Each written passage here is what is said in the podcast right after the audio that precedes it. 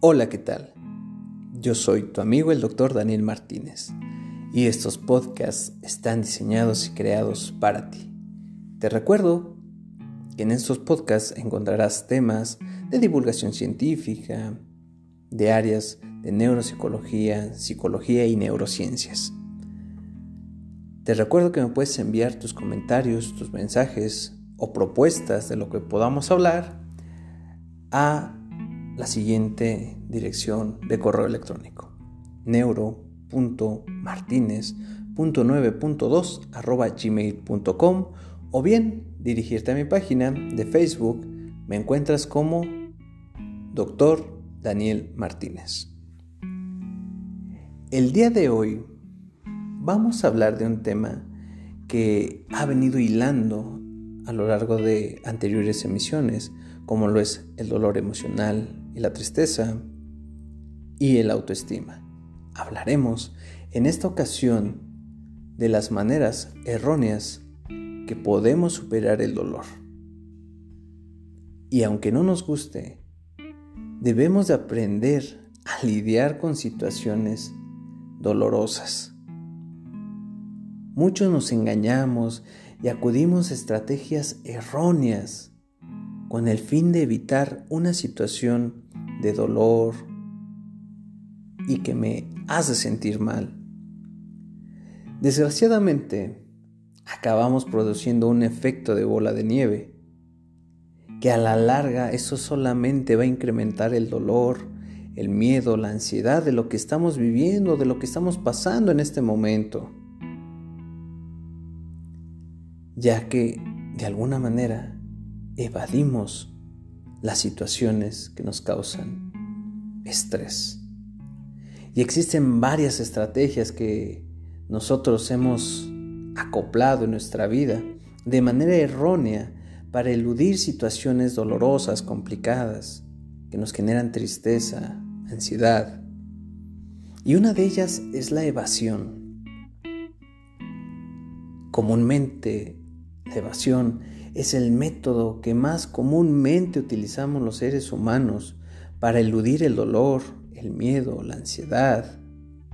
Es una estrategia muy cotidiana que muchos utilizamos para esquivar las cosas que muchas veces nos pueden incomodar. Y te hago una pregunta, querido Escucha. ¿Tú qué me estás escuchando?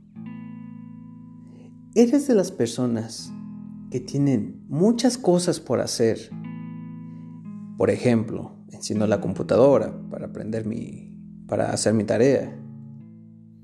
Y me comienzo a distraer, te comienzas a distraer y acabas en páginas que no tienen absolutamente nada que ver con lo que tenías que hacer. Esta pregunta que te hago, querido Radio Escucha, es una clara estrategia de evasión. Dedicarnos a otras tareas con tal de no lidiar con eso que nos desagrada. Pasa exactamente lo mismo cuando tenemos una situación dolorosa, complicada. Pero sabes, también nosotros podemos evadir una situación al tener horas y horas y horas de trabajo que no aligeran ni sanan una situación que pudiera yo plantearme para poder resolver ese problema. Lastimosamente, esto también es una estrategia de evasión, de no querernos dar cuenta de lo que está pasando en mi vida cotidiana y aprobamos muchas de estas conductas que no nos llevan a resolver el problema ni a ningún lugar. Por eso muchas veces las personas se encierran en su mundo de trabajo, se distraen con otras cosas que no tienen ni dejan productividad a su vida. Esto nos lleva a otro punto también muy importante, al posponer las cosas. Cuando posponemos actividades con el futuro, nosotros comúnmente decimos, ah, mañana lo hago. Ay, cuando tenga tiempo. O ya veremos, ya veremos a ver qué pasa. Y no me refiero a las personas que son irresponsables o vagas, que vagan mucho obviamente en su pensamiento, sino estoy hablando de aquellas personas que posponen las cosas para más tarde por miedo a no satisfacer, a no satisfacer las expectativas que tienen de sí mismos o que los demás pudieran llegar a tener de ellos mismos. Este tipo de personas no olvidan hacer las cosas, sino todo al contrario. Muchos son perfeccionistas y piensan constantemente en que los evaluarán.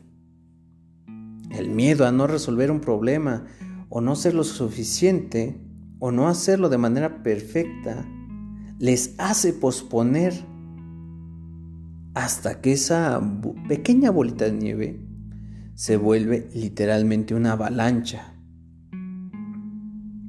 La ansiedad, como viene mencionado, comienza a generar pensamientos constantes que tienen que hacer algo que están evitando y les ocasiona aún más dolor.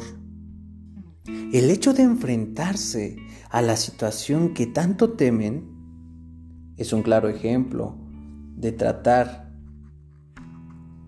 de ver las cosas de una manera soberbia al no permitirse fallar. Muchas veces, otra manera errónea de enfrentar el dolor son las drogas. Tuve un maestro en tanatología, conocido como el doctor Santiago, de la Asociación Mexicana de Tanatología, nos decía, las drogas son una manera de llamar la atención y decir que me quiero morir lentamente. Si bien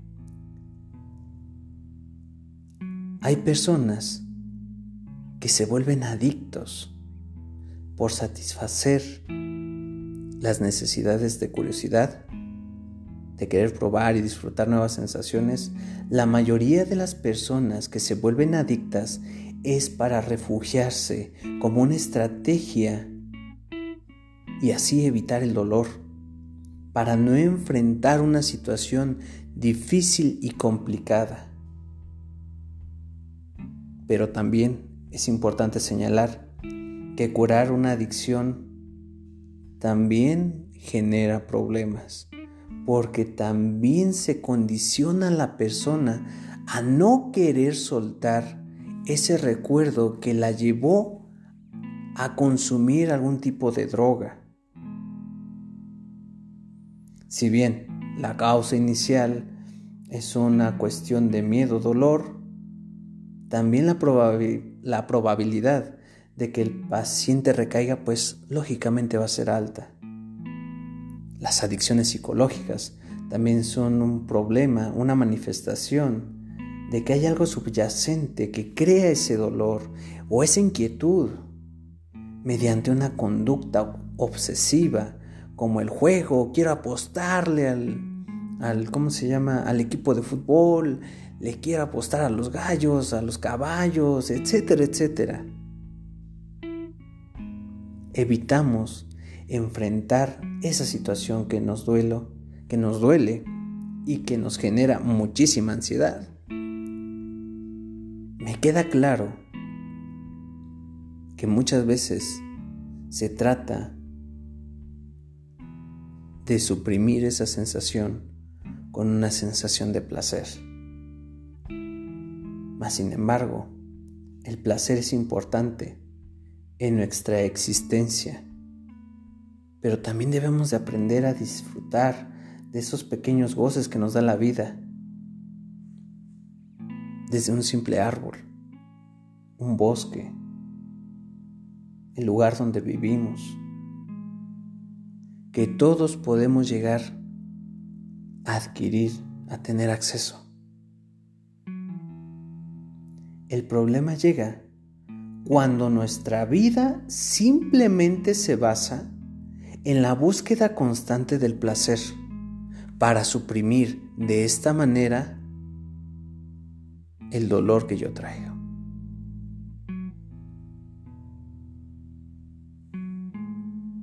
Querido Radio Escucha, el día de hoy me dio muchísimo gusto traer este pequeño tema y sobre todo decirte que te quiero mucho y que te mando un gran abrazo donde quiera que tú estés.